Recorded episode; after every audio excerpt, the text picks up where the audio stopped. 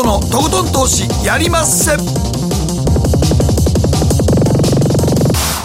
どうも皆さんこんばんは。北野の誠です。そして進行 MC の大橋ろ子です。そして番組アシスタントのケリーアンです。はいよろしくお願いしますはい今日はどういうラインナップでしょうか？スプリングキャピタル代表の井上哲夫さんにお電話でお話を伺います、うん、日経平均ものすごい勢いで上がってきましたので。そうね。もうね菅総理が総裁選に出ない不出馬っていうだけでガーンいきなりもうあれですからね。それもどうかと思うそれもどうかと思うけどね。でもやっぱりね、やっぱりあのね支持率が低い時って株価って上がらんのよね、うん。やっぱ安倍政権の時株価が強かったのはやっぱりなんやかんやいろいろ言われたけど支持率は高かった。高かったですね、はい。ということで、えー、また新しいリーダーが誕生するのかという期待がね、今株価上げてるんだと思うんですがじゃあここからどうなるのっていうところ。そうやね。まあとりあえず売ってた向きのあの買い戻しが、うん、まあ、多分ローバーッと戻ったんやと思うんですけど、うん、今日みたいにメジャー今週メジャー S q ですけど金曜日が、はい、それの前の2日前の水曜日に落ちなかったってちょっと珍しいぐらいですから、はい、大体急落しますからね割と。はい。いつもとは違う展開になっているものと考えられるわけですよね。そう午前中ちょっともたもたしてたんで、あれかも終わってみれば上がってましたんでね、そうなんですよ。200年はい井上さんにはこう需給面からもここからの日本株の行方、うん、井上さん需給めちゃくちゃ詳しいんでね、はい、はい、伺ってまいります。えそして番組の後半は総実総合研究所調査グループ上級主任研究員安田佐和子さんにお話を伺っていきます、うん、タリバン政権の財政難がアメリカにとって無視できない。なぜだ？っていうことなんです、ね、撤退したんですけどね。米国はもうね撤退して、うん、もう関係ないとはやっぱり言えない事情があるんでしょうね、うん、なるほど。それの事情を詳しく。はい伺っていきます。ご期待ください、はい、そして今日の投稿テーマ。学校給食の思い出。いやもうほんまね学校もねなんか今大変ですよね子供たちもね、かわいそうやな。今おかず作らないでねパンとね、うん、本当にゼリーと牛乳だけみたいな感じになってるとこもあると、簡易給食っていうんですね。でも学校給食って世代出るからな。これ、今日の思い出。あの牛乳パックが三角だったりしたのも知らないよね。あでも私学校一回変わってるんですけど、うん一番最初の小学校低学年の間は瓶で、うん、私移動したら紙パックの地域になったのでやっぱ地域別もありますよね。そうやね。やっぱりその場所によりけりやからねやっぱり全然違ってくるからその市とかのやり方とかがあるからね。まあそのデザートみたいなのが地域の特産品だったりすることもあるのね。僕らパンしかなかったけど、うん、まあ、引っ越した友達が手紙来た時はご飯とかっていいなとかって。米飯給食っていうのはね。米飯給食。はい、はい、誕生したり、うん、笹団子なんか出ましたよ。私東北なんで。ああ美味しそう。いいですね、うん、ああそんなんもあった、ね、そんなんも出るんですよ、ね、大阪はいつもなんか冬場になんかぜんざい出てたな、ああおぜんざいですか、うん、ぜんざいと塩昆布。とパンと牛乳。どういう組み合わせどういうこと？だからぜんざい。にパン突っ込んでたよ。えああでも美味しいのかな？でもあんパンやからね。あんパンやから。ああなるほどね。はい。ね。はい、皆さんの学校給食どんなでしたか？送ってください、ご紹介させていただきます。ではこの後誠とひろ子の週刊気になるニュースから早速スタートです。北野誠のとことん投資やりまっせこの番組は良質な金融サービスをもっと使いやすくもっとリーズナブルに GMO クリック証券の提供でお送りします。誠とひろこの週刊気になるニュースさて、ここからは誠とひろこの週間気になるニュースです。今日一日のマーケットデータに加えまして、この一週間に起こった国内外の気になる政治、経済、ニューストピックなどをピックアップしてまいります。えここからはご意見番としまして、え今日のマーケットフロントラインのゲスト、スプリングキャピタル代表の井上哲夫さんにお話を伺っていきます。はい、よろしくお願いします。よろしくお願いします。はい。はいでは日経平均今日の動きからお伝えしてまいります。え今日は265円7銭高3万181円21銭で取引を終了しました。終値ベースで3万円の大台に乗せましたということで、なんと8日連続で上がってるんですね。そうですね。うん強いですね。今日なんかねメジャー S q の2日前なんで、はいはい、今日はちょっともうさすがに8連投しないかなと思って午前中ちょっともたついてたんですけど、はい、終わってみれば200何も上げましたよね、ねはい、もう8日間で9.2%上げたんですけど、うん、今あの北野さんがおっしゃったように今週に入ってから特に月曜日火曜日水曜日この3日間ともですね、うん、先物においてはメジャー S q なんで、うん、今あるポジションを12月切りに移すっていう動き結構出てるんですよ。すね。はい、あの一昨日4割、昨日は50%超えて、え今日も60%ぐらいですか、そういう商いが出てるので、そっちの方に忙しくて、どっちかというと方向感取るのはね、うん、あのそれそれなりに先物でややりづらいかなと思ったら、そうじゃなくっていうことですよね。うん。まあ、今までね、僕も稲野さんからあのもらってる、ね、いつももらってる配信のやつ、はい、はいあれ見てたら、大体しばらくは、月曜日高くて、あとだらだらしてましたもんね。そう、あの8月に入ってから、あの月曜日、理由なくなんか500円とか上げるのが、4回のうち3回あったんですよ、でそれが今回は8月の終わりに1回あって、そこからなんですね、ただね、これも後の方で申し上げますが、あのこれもね、テクニカルで理由があるんですよ、そのサインあるんですよ。そういうのがあって、あ今度の月曜日上がるなって金曜日の段階で言ってたら、そこから始まって、今やもうこんな状況になってるという感じですよね。はい、後ほど、じゃあ、そのテクニカル要因も教えていただければと思うんですが、はい、この日本株、これだけ猛烈に上がってきたきっかけは、先ほど誠さんがおっしゃっていたように、まあ、菅さんが不出馬というところ、うんね、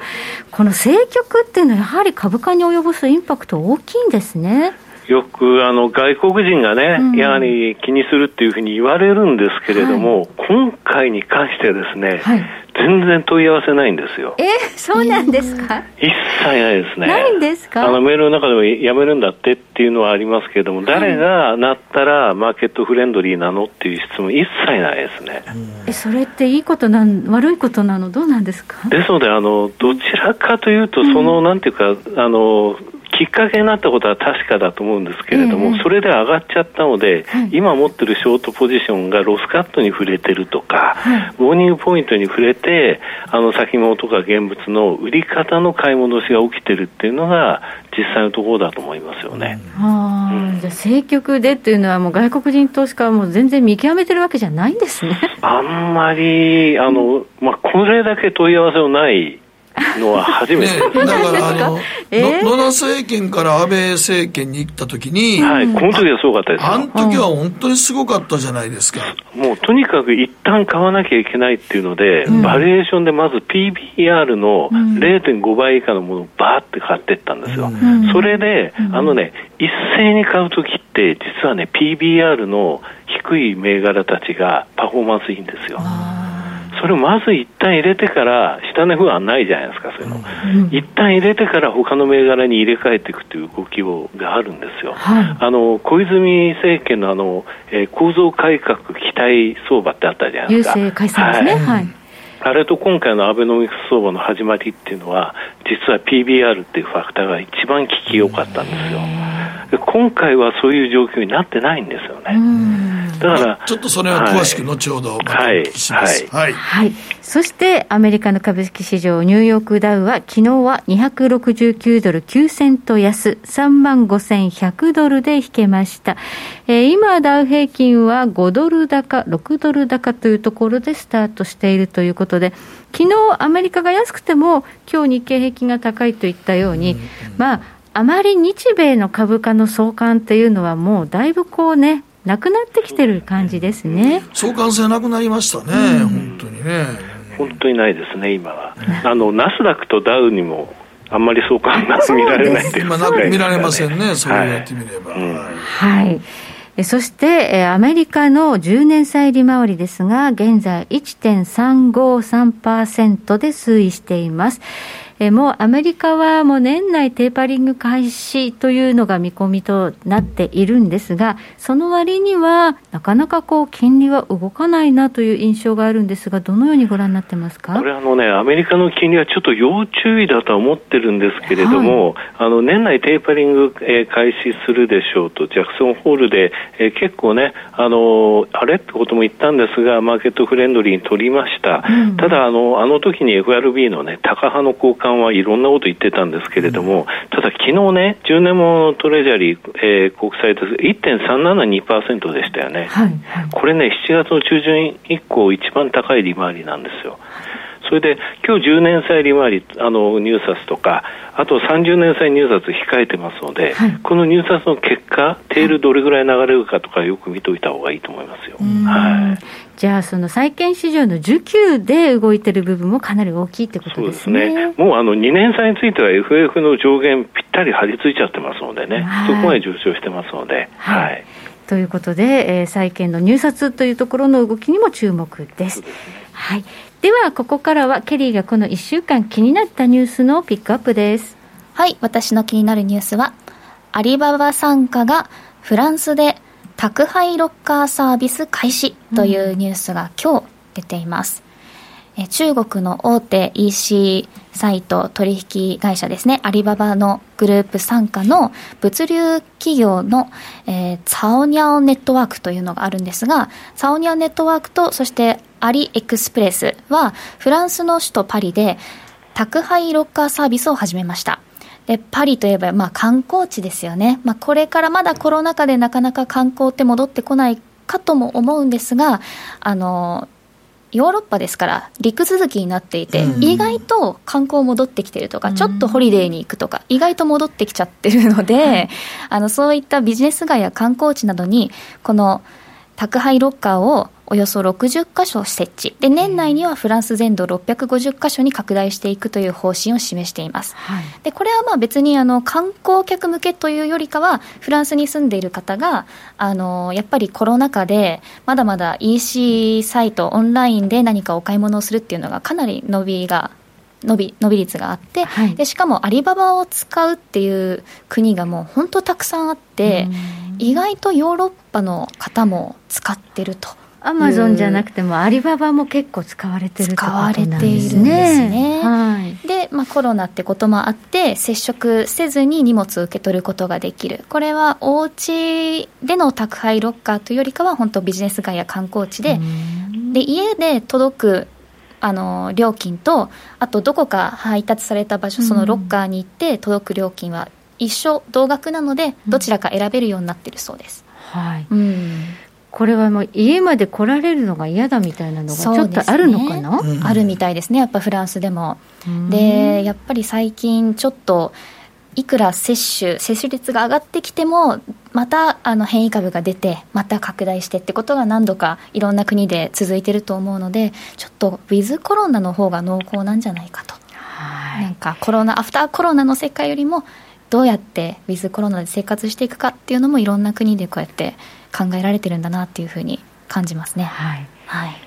そしてその中国のね、アリババって中国国内ではいろいろね、ありますけど、はい、まあ世界に広がってる、まあね、ビジネスなんですね。そうですね。はい。井上さん、こういうニュース、どのようにお感じになりますか、はい、そうですね。あの、e コマースとか宅配っていう点でいうと、ですね、うん、実はドイツとかフランスよりもベルギーとかオランダの方が進んでたんですよ。去年とかもあのコロナ禍のところでですね e コマースについてはそういった部分、そういった国の方があの結構前から行われてたっていうのもあって、はい、スーパーの宅配なんていうのも普通に行われてるんですよね。だドイツとかフランスっていうのはどちらかというとですねそこら辺後ろ向きだったと。フランスは特にあのボックスっていうのはすごい景観を損なえるとかそういった感覚のある国なんでね、ね、ついにその国にもそういったことが起きるのかっていうふうにはちょっとね、聞きながら思ってたんですけどね。はいまあ、コロナ禍の影響大きいという大きいですね、やっぱりね、はい。はい、ありがとうございます。ここまで誠とひろ子の週間気になるニュースでした。この後コマーシャルを挟みまして、マーケットフロントライン井上さんにじっくりとお話を伺います。北野誠のとことん投資やりまっせ。やりまっせって英語では？レッツラゴーかな。バカモン。お前は周りが見えてない。また怒られちゃったよ。部長の前歯にノリ？るな。大学生のノリはもう通用しないぞ。はい。ノリをどうにかしないとまずいですね。部長歯にノリついてますよ。もっと楽しくもっと自由に。GMO クリック証券。ねえ先生好きって10回言って。それ10回クイズでしょいいから。じゃあ好き好き好き好き好き好き好き好き好き好き僕も先生好き。え？もう。思わず笑みがこぼれる。株式 FX は GMO クリック証券。あらっしゃい。ご注文どうぞ。うんと大盛りラーメンにトッピングでチャーシューコーンメンマ海苔それに味玉白髪ネギねあバターとワカメも。全部のせ一丁。シンプルにわかりやすく株式 FX は GMO クリック証券北野誠のとことん投資やりまっせみんな集まる集まるよさて、ここからはマーケットフロントラインです。改めまして、スプリングキャピタル代表、井上哲夫さんに伺ってまいります。テーマは、先物買い戻しで日経平均はさらなる上昇へ好タイミングで生じたアンドパフォーム解消の動きということです。井上さん、やっぱりどうなんですかね。これは、まず、はいあの、まあ、あの、まず最初に菅総理が総裁選に出ないということが、ニュースが流れました。はい。あのタイミングでまず先物が動いたんですかね？そうですね。あの、その前からちょっと強かったんですけれどもね。はいはい、まずあの、テクニカル的にですね、今までのところちょっと日米アンダーパフォーム、日本がアンダーパフォームしてましたので、そういったところからちょっとあの、見ていきたいとは思うんですけれどもね、はい、今回もたくさんちょっと用意しましたので、はい。えー、グラフ出せますかね、はい、はい、じゃあチャート出していただきましょう、これねよくあの移動平均っていうじゃないですか、はい、あの200日移動平均を下回ったらダウントレンドだとか、ただ移動平均って一つじゃなくて、これあの1枚目はこれダウのですね、はい、5日移動平均25日移動平均75日移動平均って言いますがこれ全部足しちゃうんですよ、はい、足してこの合計計がプラ今の今よりもプラス5%水準、マイナス10%水準、えー、マイナス15%水準っていうのは当然あの平行になりますが追ってってそれとダウはどうだったのっていうのをやってるんですね、はい、そうすると5%つまりこの赤線の水準を超えるとその後ちょっとヘルシーな調整が来て、うん、また超えてヘルシーな調整っていうのをコロナショック以降繰り返してるんですよ、うんはい、でここで大切なのはこの赤い線、はい、プラス5%の乖離の水準がどうなってるかというとずっと上に上がってますでしょこれ、えーはいだからこの上昇トレンドっていうのは大切なんですね、はい、だからちょっとあの行き過ぎと思ってもヘルシーな調整の後は上がれたと、うん、でじゃあ日本の方っていうのは次のページなんですが、はい、これ同じものを取ったんですけれども、はい、直近のところに見ますと赤い線が1回落ちてますでしょそうですね、そしてここに来てぐおっと上がってるのが見て取れると思うんですよ。転換しました。はい。大切なのはこの赤線の方向性なんですね。はい。で、これ左の方であの、えー、なんて言いますか、ピンクでちょっと囲んでるところで、オレンジが囲んでるところは、赤が下向きになって日経平均がそれを下に切ってきたつまりデッドクロスした時っていうのは指数を大きく下げるよってことを言ってるんですよ、うん、でこれで先ほどね私あの月曜日あの上げるって言いました。あの予想したら上がったって言ったじゃないですか、うん、それこれ左側にダウと違って数字載せてるんですけどもプラス5%の水準の乖離からえーと、これで言いますと8月の20日のところでマイナス4.49%ってあるんですよ、うん、マイナス4%を超えてきてなおかつマイナス10%これは大体底値目処なんですね、はい、それとの乖離は 0.45%1% 割ってきた、うん、この2つのところの水準っていうのは今までその8月以降でも4回のうち3回大きく上げた前の日ってこれが出てるんですよ。こういうテクニカル的に行き過ぎだっていうところなんですね、はい、この右のグラフで青い線が緑の線、はい、マイナス10%水準にタッチするとポンと戻ってるのがここのところずっと続いてきたのがお分かりいただけますでしょう、はい、だか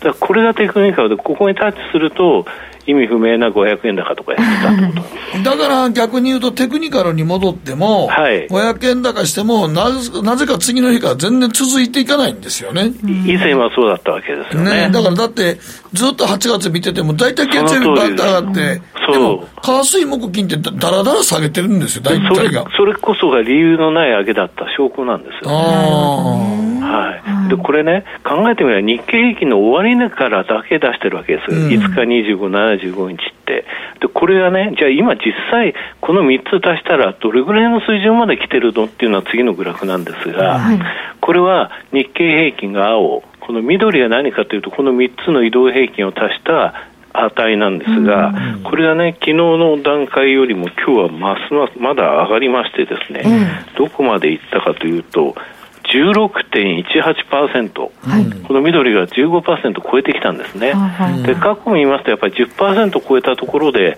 青い囲みを作ってるんですけれども、まあ、コロナショックの後の戻りは置いといて、それ以外の3つを置いて、丸してるんですが、はい、これ外国人が現物買ってきた時なんですよ。あ、そうなんですか。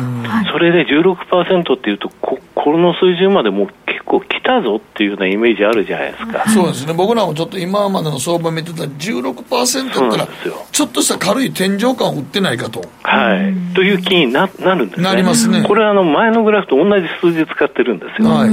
で、次のグラフ見てほしいんですよ。はい。次は？これ何かというと、今の3つの乖離を足したものの合計毎日出ますよね、うん、それの5日移動平均取ってるんですよ、はい、これがオレンジなんですね、はい、そして日経平均がこの青いグラフなんですけれども、うん、これをご覧いただきますとオレンジが直近大きく上昇してるんですけれども、うん、それでも過去の5日移動平均のその、えー、10%から15%のゾーンまではまだ行ってないのはお分かりいただけると思います、ね、これで見るとまだそこまで上昇してないんですね。でこれが今日の終値で12.28%って、この赤のですね、うん、えー、ところ、10%から15%は、これが上のところで、これ、法定速度外の入り口っていうふうに私呼んでるんですが、うんはい、そこに今日やっと入ったってことなんですよ。はい、で、過去については、この A、B、C、D ってありますけれども、うん、これぐらいですね、現物が外国人買った時っていうのは、一時的には、5日移動平均でさえ25%とかそういう水準までいったこともあるってことなんです、ね、それぐらいの乖離を見せるわけですか。ただね、D っていうのは、これはちょっとですね、うん、リーマンショックの後の戻りなんでちょっと置いといて、うん、A、B、C のところ見ますと20%の手前ぐらいまで来てますよね、はい、だから今日は上がった、もうそろそろ怖い、怖いって思いながら、はい、どれぐらいのところまでいけるのか、ここまで来たら本当に過熱感だと思って自分は売りようっていうタイミングってなかなか測れないじゃないですか。難しいです。はい、ただこれ同じ単に日経平均の終値から作ったグラフなんですよ。うん。はい、そうすると、まあ、ここまで来た過熱感ある、ただ、過去見てみると、みんながやっぱり、ああ、そうだよねっていうので、降りる頃っていうのは、加熱感でいうと、ここら辺の水準なのかっていうのは、この最後のグラフで見えてくるということですね。大切なことは赤線が上昇トレンドにあること、はい、そして、えー、このグラフを見てて、そのまあ、そろそろちょっと私は一旦ポジションをスクエアするよっていうところを見極めることだと思うんですけれどもね、はい、ただね、この9月にこういう上昇になったっていうのはとってもいいことなんですよね。うん、でもなんか、えそれはどはい、どういうことですか？あのここからが19なんですけれども、うん、次のグラフをご覧いただきたいんですけれどもね、はい、これあの主体別動向の外国人日本株動向これ12年の10月のところから始めてますけどこれ11月にねアベノミクス相場始まったわけなんですよ、はい、だからアベノミクス相場が始まってからの、えー、外国人の現物の買い越し、売り越しっていうか、まあ、累計の金額ですね、はい、これが青になってるんですが、直近のところで赤い矢印ボーンとつけて外国人が買ってくれたから日経平均も上がったっていうところを出してるんですけれども、はい、これ去年というのはあの外国人結局ですね1月から9月まで5兆8000億円売り越したんですよ。めちゃくちゃ売ってたんですね。売ってくれましたよ、本当に。まあ、一つはだからあの、はい、日銀の支えもなくなったっていうのも、その通りですね。めちゃくちゃ売りやすかったんでしょうね。そうですね。ただその支えっていうのはですね、うん、あのー、やっぱりその ETF のあの残高っていうのは、ここの段階ではまだ、うん、あの話として出てたわけじゃなくてですね、うん、というのであのこの5兆8000億の売りっていうのは、まあ、コロナがやっぱり去年ですから大きかったということなんですよね、でこの1月から9月で5兆8000億円売ったんですけども去年10月からは大きく買われた。これがこの赤い矢印のところなんですよ。はい。これあの10月から今年4月まで続きました、うん、7か月で4兆1000億円。ちょうど7割買い戻したんですよ、うんはい、でこの7か月の地域別の動向を見ますと4兆1000億円全体なんですが北米が500億円の買い越し、うん、アジア200億円の売り越し、はい。欧州が4兆1000億円の買い越し、うん、つまり欧州なんですね。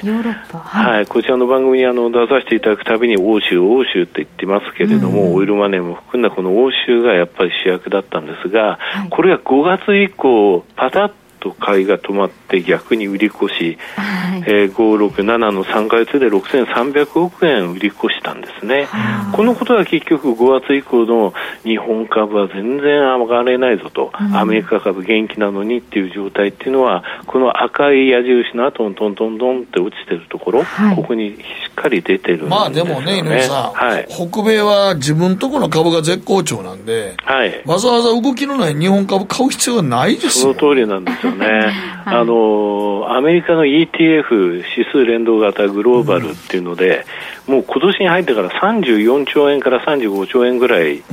金入ってるんですよ、うん、そしたら北米は本当に日本株買わなきゃいけないんですよね、うん、だ全然買ってないということはもう北野さんのおっしゃる通りなんですが、この状況って実はそのあの他の地域を無視するっていうのは、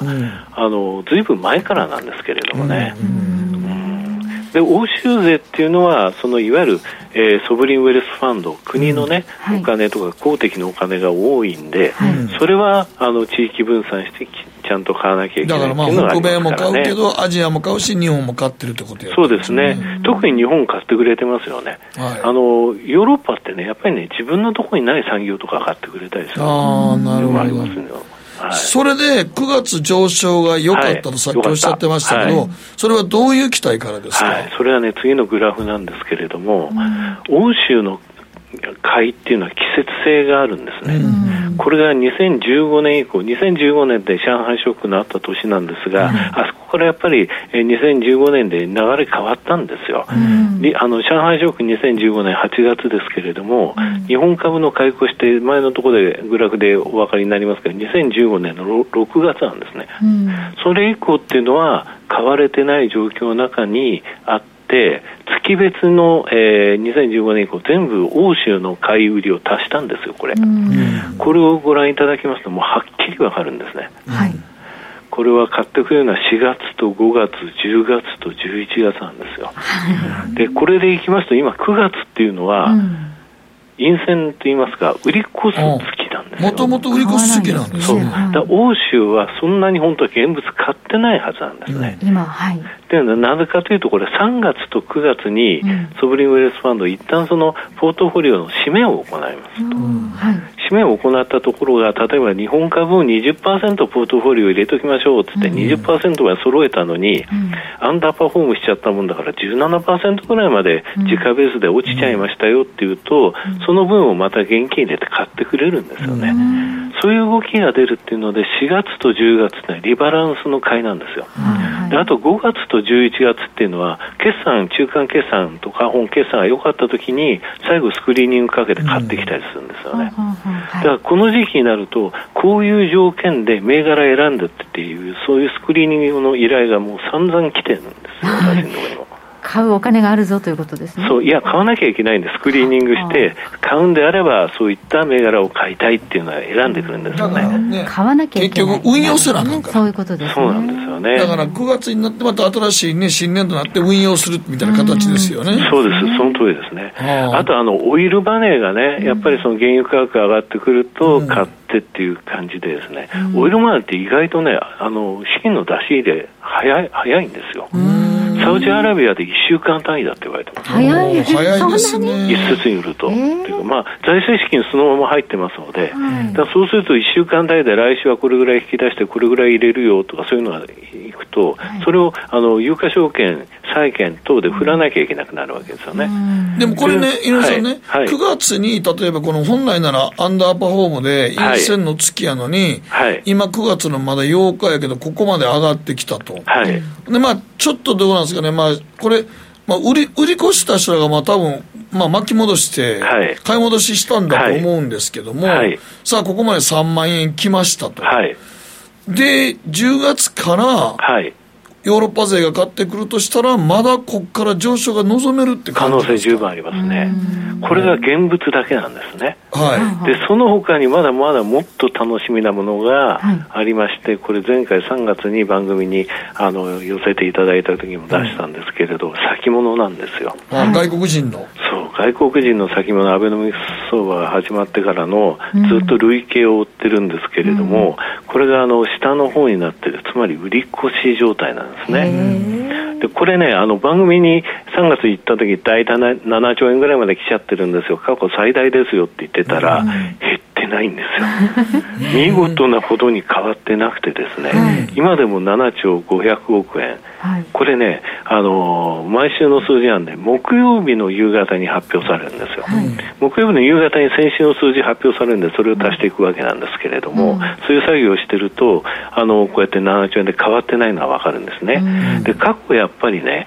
大きく売られたところがこうやって囲んでますと、ただ先物なんでこれ、ほっとくってわけにいかないんですよね、うん。はい、先ほどロールの話もありました。ロールするか買い戻すかするしかないんですよ。はい、そのために買い戻された時どうだったかっていうと過去やっぱりこの赤い矢印のように指数は上昇してるんですよね。ですのでこれはもうどうしても買い戻さなきゃいけない玉であることは確かなんですよ。はい先ほどのは現物のお話で、これは先物の話なんですね、うん、この先物が買い戻されるというのは非常にワクワクで、うん、どういうことかというと、次なんですけれども、最後のグラフになりますが、これはですね、今までの習字のですね、外国人が買い戻した時売った時その動向とですね、その週日経平均どれぐらい動いたの、上がったの、下がったのっていうのをプロットしたものなんですよ。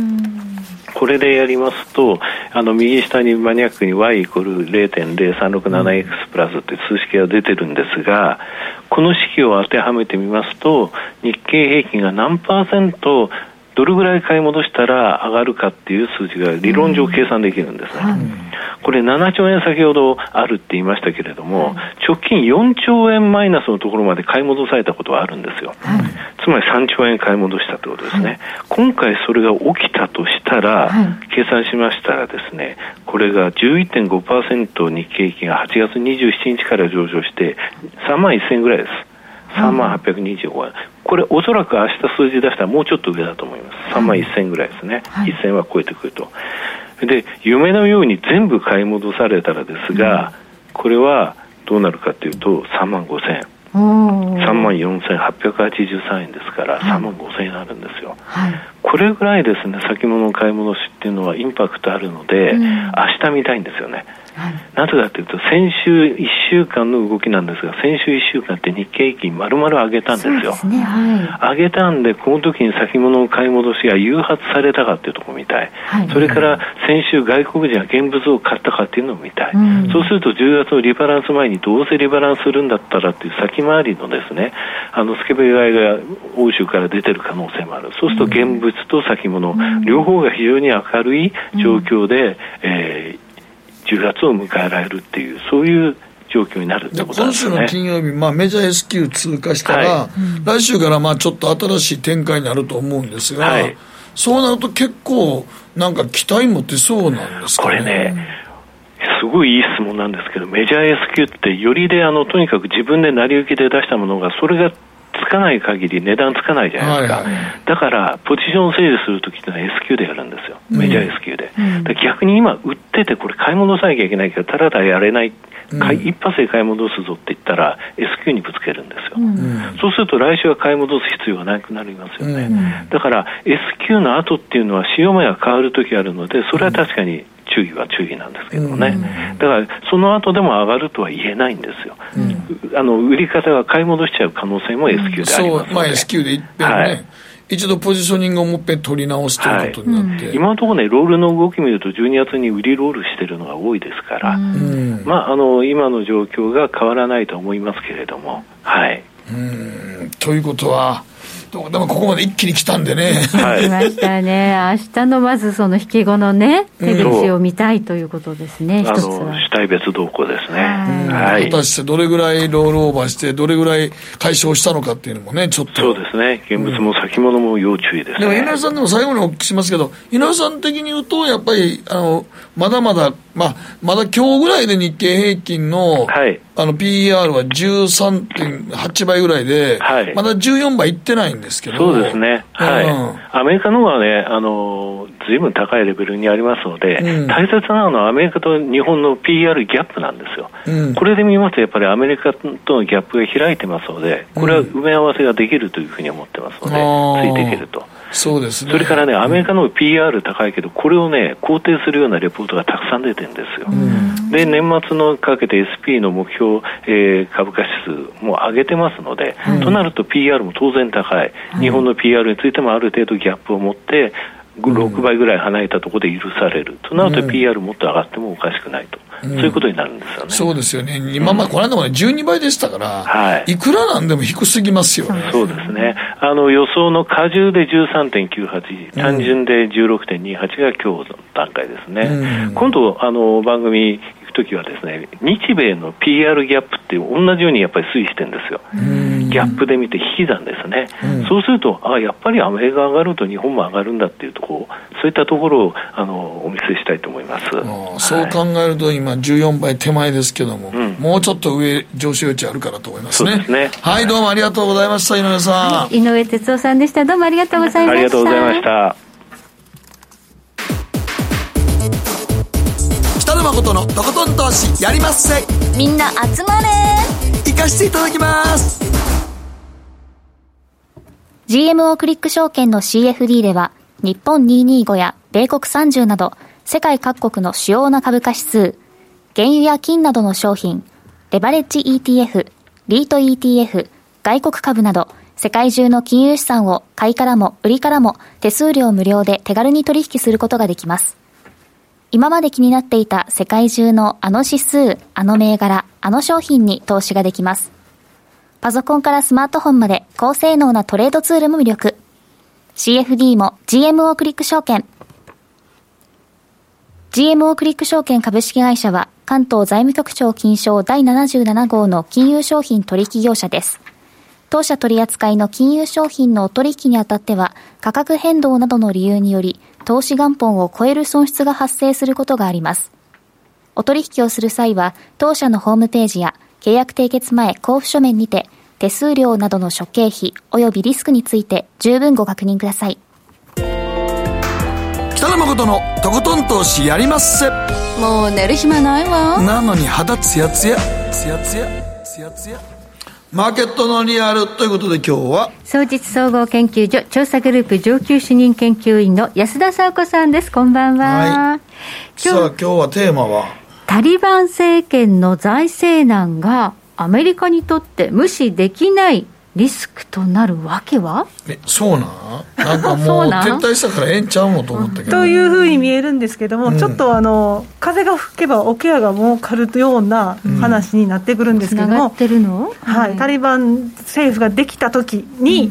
何が起こるか、まあ、だから一応タリバンの政権樹立に近づいてますよね、今そうですね。現状としてはまず。はいあの暫定政権がですね7日に発表されまして、まあ、本日から発足ということになりましたと。うん、であのメンバー見てみますとあの、かつての政権時代の要人が入っているということで、うん、まあ、例えばそのあのこれですね、王毅さんなんかとお会いした、うん、えー、バラダルさんですとか、この方はあの、いわゆるタリバンの共同創設者であるわけですね、うん、こういう方が入ってあったりですとか、うん、内相の代行には、FBI に指名手配されているハッカニさんという方が入っていらっしゃったりとかということで、うん、どちらかと言いますと、国際社会が期待していたような融和的なメンバーではないないんですね、女性ももちろんいらっしゃいませんし、少数民族も、はい、入ってないということで、はいあれっていう話ですし、何より最高指導者のアクンスナガさんなんかは、こう新政権はもうシャリアを遵守しますというところで、うん、やはりかつてのような、まあ、政策運営になるんではないかというふうに言われてはいます。はい、まあ、ただ、一つ暫定政権でありますので、はい、まあ、一つ考えられるのは、このような、ある意味、その強硬的な、まあ、暫定政府を樹立させることによって、アフガン自体がまだその内乱状態でもありますから、うん、ちょっとこう統一させるために、割とこう陣営を揃えたという見方もできますよね、必要だってことです今の段階ではというところ。なんかテロありますもんね。そうですね、でやはり中国なんかもですね、はい、割とそのアフガンに対しては、まあ、アフガンの主権を認めるですとかね、うん、姿勢は出してるんですけれども、はいちょっとその、この一つの言われているのは、そのアフガンの中のテロ組織であったりですとか、あと新疆ウイグル絡みのね、はいはい、組織もありますけど、そこを抑えてほしいですから、うんうん、まあ、そういった取り決めなんかも言われていますけれども、こういうことを考えますと、あまりその融和というよりは、ある程度対応できるようなシステムが必要というふうには見えますね。強硬政権でという、ね、そうですね。はいでもそういう政権を暫定ながら出しますと、一つ問題になってくるのは、やっぱり財政というところで、うん、あのそもそもですね、アフガンを制圧したタリバンというところで、IMF ですとか、SDIR のアクセスを停止したりですとか、はい、あと8月18日には、経済支援、3.7億ドルの経済支援なんかも停止したりということがありましたよね。はい。はい、それからアメリカ政府につきましても、大体その中銀なんかアフガンも含めまして、予託してるわけですけれども、そういったところの資産も凍結しましたというところで、はい、もうはっきり言ってあの、今のアフガン政府、お金がないんですよね、使えない。兵糧攻めみたいに。それはそうでしょうね、もともと財政基盤がもうむちゃくちゃ弱いからね、そうなんですよ、そもそも徴税システムがあって、しっかりできてないでしょって話になってくるんで。そうそうでそういうこともあるんで、そのタリバン報道官なんかが言ってるのは、その中国との関係を密にしようというところで、うん、あの中国とパキスタンには経済回廊がありまして、一帯一路の一つの枠組みとして、うん、そんななんかも拡大するようにということを言ってるんですね、まあ、秋波を寄せてるわけですよ。それっていうのは、やっぱりその国際支援がしばらく得られないと。いうことの表れではあるかなというふうに言われています。で各国の対応としましては、ただ、タリバン政府が発足しても、正式に認めませんと、えー、宣言はしてないんですよね。ちょっとやっぱり様子見姿勢であるというところっていうのは各国の対応ではあります。ただやっぱり中国だけは あの圧力ではなく支援をというところで他とは少し違いもうもうプーチンさんなんか干渉しません。一度痛い目にやってるからもうそうですね、ま、全く触る気ないねやっぱり。20年間の痛みがありますからね。そうそうそう。撤退しましたね。撤退したから、みんな撤退してるからね、そうですねまあ、そういった意味では、中国に関しましては、初めて軍部、軍事を持ってない中で、アフガンに介入していくというところだからこそ、タリバン側もこう割と歩み寄りを見せてるんじゃないかとは言われます、ね、一番やっぱり中国に歩むしかないやろうね。そうですね、というわけで、あの7月の28日には、タリバンの幹部、先ほどお話ししました、えー、バラダルさんですよね。っていう方と王毅外相が お会いして、写真も撮ってというところで、これは中国外交部のサイトにも載ってるんですけれども、はい、まあ、そこではやっぱり中国の脅威となるっていう組織への対応を約束したっていう話があったりですとか、はい、その一方で、中国からはアフ、一貫してアフガンの主権と独立を尊重しますという現地を得た、うん、ということになります。でこのアフガンと中国との関係で言いますと、あの他の大使館、アメリカもそうですけど、欧州の大使館も基本的にはカブール撤退して、カタールなんかに移動させてるんですけど、どうもこのタリバン報道官曰く、中国側はカブールの大使館を移動させない。ていうふうに言ってるらしくて、うんはい、やはりその関与する姿勢は他の国よりは強いということが分かります、ね、残るんですね、はい、はい、ただやはりその中国側がはっきりと、えー、正式に承認するというような言葉は出てきていませんが、これはやっぱりあの12月の9日、10日にアメリカで民主主義サミットがあったりしますよね。はい、あとまあ、中国も自国ではあの北京冬季五輪なんかもありますから、うん、やはりちょっと国際社会の様子を見ながらというところで、諦めをせつつも、ちょっとやっぱり様子見姿勢は示しているというところがあります、ただ中国としても一帯一路の拡大もそうですけど、うん、あのアフガンではリチウムなんかね、うん、鉱山資源が非常にリッチですから、はい、資源あるんですね、はい、あの国防総省の調査でも2000年時点、うん、2010年時点で1兆ドルとも言われる、鉱山資源が眠ってると言われているので。そのあたりを考えると、やはり中国としてもコミットはし続けたいということなんでしょうね。はい、で、アフガンのお金に戻りますけれども、はいアフガンの外貨準備っていうのは、2020年の段階で95億ドルって言われてたんですよ、うん、でこのうちもほとんどが差し押さえられてるという話になってまして、ねはい、アフガン中銀の前総裁曰く、タリバン政府が発足した場合、使える金額っていうのは、そのうちの0.2%ぐらい、うん、つまり約1900万ドルぐらいなんですよ。それじゃ何もできない、ね、ということになってくるんですね。はい。うん、で1900万ドルじゃだからさっき言った鉱物資源も、はい掘れるかどうかって自前の技術ほとんどないでしょそうなんです、だから結局中国からその機械とか工作機械借りたりとか、資金を受けないと多分掘れないと思うのね、掘れないし運べないし。運べないし。まあ、多分あるとは言われてるけど、その掘る技術とか世界に売る技術は今ないはずでしょそうなんですよ、そうなってくるとどうなるんですかって話になるんですね、でそれが5枚目のスライドなんですけれども、あのそもそもタリバンの2020年の予算っていうのは55億ドルだったんですよ、うん、でこのうちの8割が国際支援なんで、本当にお金がそもそもなかったわけです、うん、でその国際支援も止められました、うん、じゃあ、世界に輸出して外貨を獲得したりするっていうのは何かって言いますと、実はケシって言われてます。ケシケシ。麻薬や。ケシの花。あのアヘンからモルヒエなんか抽出されるんですよ、ね、であのアメリカでは鎮痛剤のオピオイドってありますけれども、非常にこう中毒になって問題になって死亡者が増えてって話がありましたけど、まあ、その言ってみれば原料ですよね、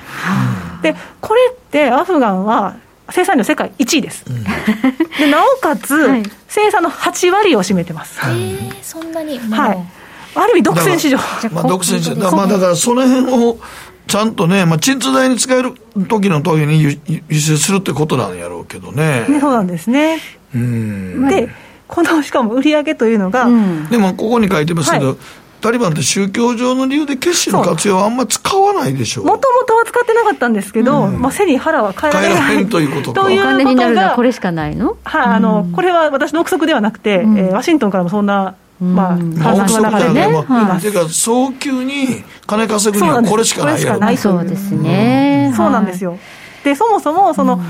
ケシの売り上げがどれぐらいかって言いますと、アフガニスタンの GDP の7%から11%って言われてるんですね。で、アフガンの、えー、GDP って大体200億ドル、220億ドルって言われてるんで、まあまあ、多く見積もって20億ドルぐらい。って言われてます、うん、でタリバンの収入自体も去年の段階で16億ドルって言われてるんですよ、うん、でこの中ですでにもうね、ケシの売り上げも入ってるかもしれないんですけど、単純に16億ドルプラス20ってなると、38億ドルになってくるじゃないですか、うん、で去年が55億ドルだったんで、割と賄えるっていう単純な計算になりますから、そうすると、まあ、タリバンとしても、まあ、生産輸出、味噌汁しかないのかなというふうに言われてます。これがなんでアメリカに打撃になるの？そこなんですね、でその先ほどちょっとお話ししましたけど、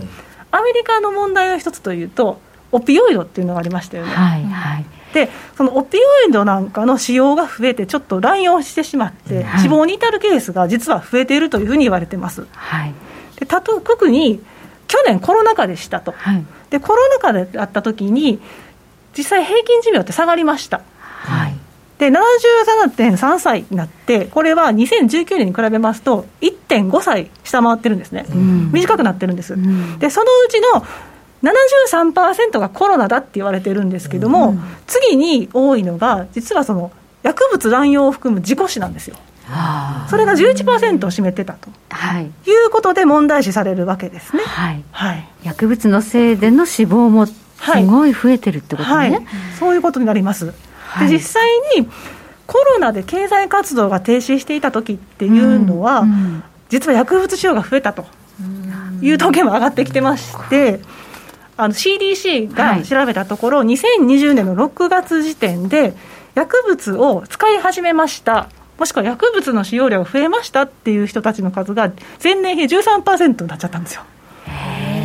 それはステイホームしなきゃいけないからとかそうですね、まあ、精神的なストレスもあるでしょうし、活動ができないとこう、疾患があったりする方ですとか、そういった方々の痛みなんかっていうのは、ね、ありますから、はい。まあ、処方してもらって受けるっていうこともあるでしょうし。それがあの、まあ、ちゃんと使えればいいんですけど、過剰摂取とか、につながる、ということですね、うん、で実際に薬物乱用報告件数なんかの数字もありまして、はいえー、ロックダウンが始まった3月以降、増えてしまってるんですね、大体その2週間、1週間、2週間あたりで大体その2000人ちょっと超えるぐらいだったのが、3月以降、2500人を超えるようになってきたりしまして、5月の段階では2870人になったと、これは前年比18%プラスなんですよ。やっぱりちょっと増えてしまってる状況なので、そう考えますと、このもしかしてオピオオピオイドだったりですとかの生産量が増えたり、使う人が増えてしまったりすると、アメリカでまたその労働市場に入って戻ってくる人が少なくなったりですとかっていう問題が起こってくるということですね。はい、でそもそもアメリカってあの薬物の乱用で亡くなる方っていうのは非常に多いんですよね。ね。はい。7ページ目のね、あの右側の左、えー、右側の下側のチャート見てもらいますと、はい、オピオイド全般の死亡者っていうのは、めちゃめちゃ伸びてる、ね、2017年の段階で4.8万人で、これ2000年から比べますと5.5倍なんですよ。ね、これがね、決死がね、ちゃんと普通のね、製薬会社で使われる決死なんか使われてるとこありますから、うん、そういう一部分とかね、はい、そっちに行きゃええねんけどね。きちんと医療用でね、はい、医療用でちゃんと薬の元になってるとこありますからね、はい。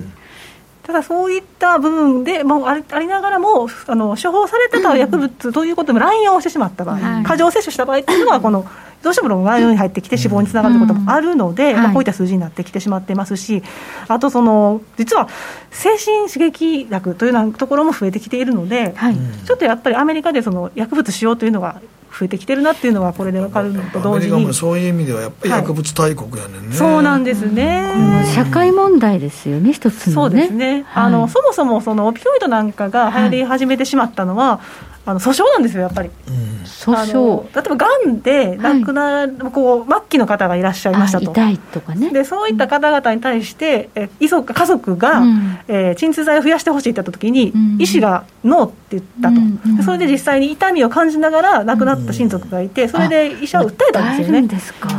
で結局それで医者が負けてしまって、はい、高額な慰謝料を払うことになって、はい、そういったケースが増えていったがために、オピオイドのような鎮痛剤っていうのを求められるまま処方するようになったっていう。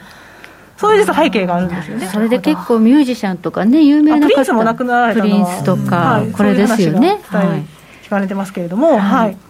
で、えー、っと、トランプ政権になって、そのオピオイド問題というのがクローズアップされまして、うん、取り締まり強化されてたんですけど、はい、ちょっとやっぱコロナ対策、バイデン政権でコロナ対策先に来てますから、ちょっとどうしてもね、このオピオイドっていうのが、対策がちょっと遅れざるを得ないというところも、ちょっと問題にはされてはいます後回しになっちゃってるんですね。そうですねなのでその、実はタリバン政権の財政難っていうものが、アメリカに不安定性を与えるというところで、非常に注意しなければいけないということが言えるわけですよ。いっぱいアメリカに入ってくる可能性があるってことですね。回り回ってということが考えられますね。前のね大統領がメキシコから来るって言ってましたけど、回り回ってやってくる、ね、はい。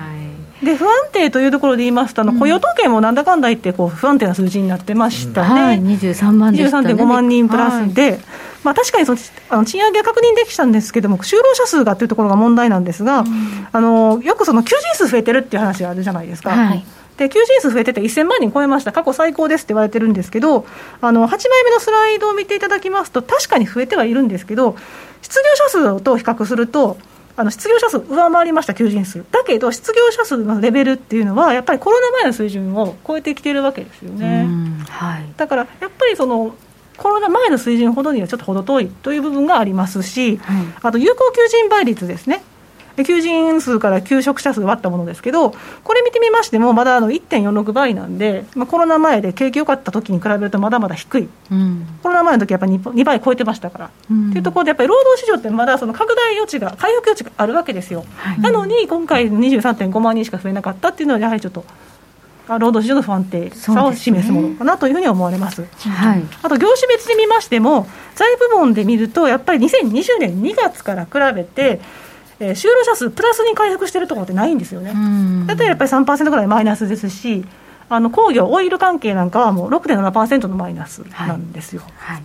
はい、サービス業に目を移すと、やっぱりその娯楽宿泊、レストランですとか、ホテル関係ですとか、そういったところっていうのはもう2020年から比べて、2022月ですね、マイナス10%ですし、ただちょっと明るい兆しとしては、あの輸送と倉庫、あのオンラインの、ね、シェアが高まったんで、ねうん、ここだけ唯一、2020年2月から比べて0.4%増えてます。はい、ということで、この雇用の問題というところにも、影響があるかもしれない、ね、労働参加率だったりですとかね、はい、はい、そういったところに影響が出てきて、なかなかこの数字が戻らないのは、まあ、そういったね、えー、なかなか労働市場に戻ってこれない人たちがいる、出てくるかもしれないというところではあります。はい、はい。はい、ということで、ここまで矢沢子さんにお話伺いました、はい、どうもありがとうございました。ありがとうございました。北野誠のとことん投資やりまっせ。やりまっせって英語では？レッツラゴーかなさん。どうしたの？僕最近考えてしまうんです。毎晩月を見上げるたびに僕の将来はどうなってしまうんだろうって。同時に思うんです。この虚しい気持ちに寄り添ってくれる女性がいたら。好きですでよくない？シンプルにわかりやすく。GMO クリック証券。あらっしゃいご注文どうぞ。うーんと大盛りラーメンにトッピングでチャーシューコーンメンマ海苔それに味玉白髪ネギね。あバターとワカメも。全部のせ一丁。シンプルにわかりやすく。株式 FX は GMO クリック証券。ねえ先生好きって10回言って。それ10回クイズでしょ。いいから。じゃあ好き好き好き好き好き好き好き好き好き好き僕も先生好き。え？もう。思わず笑みがこぼれる。株式 FX は GMO クリック証券さてここからは皆さんからいただいた投稿を紹介していきます今日のテーマは学校給食の思い出はい、えーマーティーさんです。パンにつけるのは普通マーガリンですが、たまにマーマレードが出てきました。これは好き嫌いの分かれるアイテムでしたが、僕は NG。あとは嫌いな食べ物で食べられないと、食べるまでに残されました。ひどい時は放課後誰もいない教室で 先生とマンツーマンで食べさせられました。そこまで食べるんですか？そんな時それ間まで。始まってる中でもねねえ。食いの待ってたりそうとか、ね昭和はそういうことありましたね。昭和、昭和ありがちなことですね。えはい。トップコさんは学校給食で好きだったのはカレー麺です、ピチピチのビニール袋から麺をカレーの器に移す取り出すとすごくカレーが飛び散るんですよね。あと給食と聞くと牛乳を拭いた雑巾の匂いいまだに忘れられないです。最悪。あーありましたね。牛乳って飲んだらうまいけど、こぼしたら最悪や。そうですね。はい、えー、玉ねぎ小屋さんですひろこさんのハイカラという言い回しに料理上手だった母方の祖母を思い出しましたが。え？年代で言えば自分もクジラ料理が給食に出た世代です。日本は、えー国際保健委員会から離脱したのでコロナウイルス騒動が落ち着いて給食のおかずが再開されたらクジラの竜田揚げケチャップにしぐれ煮といった懐かしいメニューが献立表に掲載されるかもしれませんね。はい。ハイカラですね。はい。か。ココッペパンさん。はい小学校3年の頃熱湯につけて温めるハンバーグが出ましてコッペパンに切れ目入れてハンバーグ挟むとまあめっちゃ美味しかったです。それを考え出した私はクラスのヒーローになりました。素晴らしい。はい、時計の針は23時27分を回っています。北野誠のとことん投資やりまっせ。この番組は良質な金融サービスをもっと使いやすくもっとリーズナブルに GMO クリック証券の提供でお送りしました。はい、今週来週の注目スケジュールですが、ECB 理事会というのがありまして、どうですか、テーパリング議論になりますか？一応始めておかないとというところはあるでしょうね、ここまで CPI が上がってきてますからうんね。インフレ率っていうのがね、そうばっかりインフレ率高いんで、はい。ぼちぼちちょっと議題にはするでしょうね。はい。はい、一回どっかで振っとかんとって思いません、ね、そうですね、だからユーロが明日動くかもしれないということですね、ダウ平均、今、マイナス34ドルということで、ちょっとね、米株も上値で不安定な感じにはなってきていますね。そうですね。はいということで、え今日は安田沙子さんにオピオイドとかいろいろねタリバンの問題についてお話を伺いました。どうもありがとうございました。どうもありがとうございましたでは皆さんまた来週です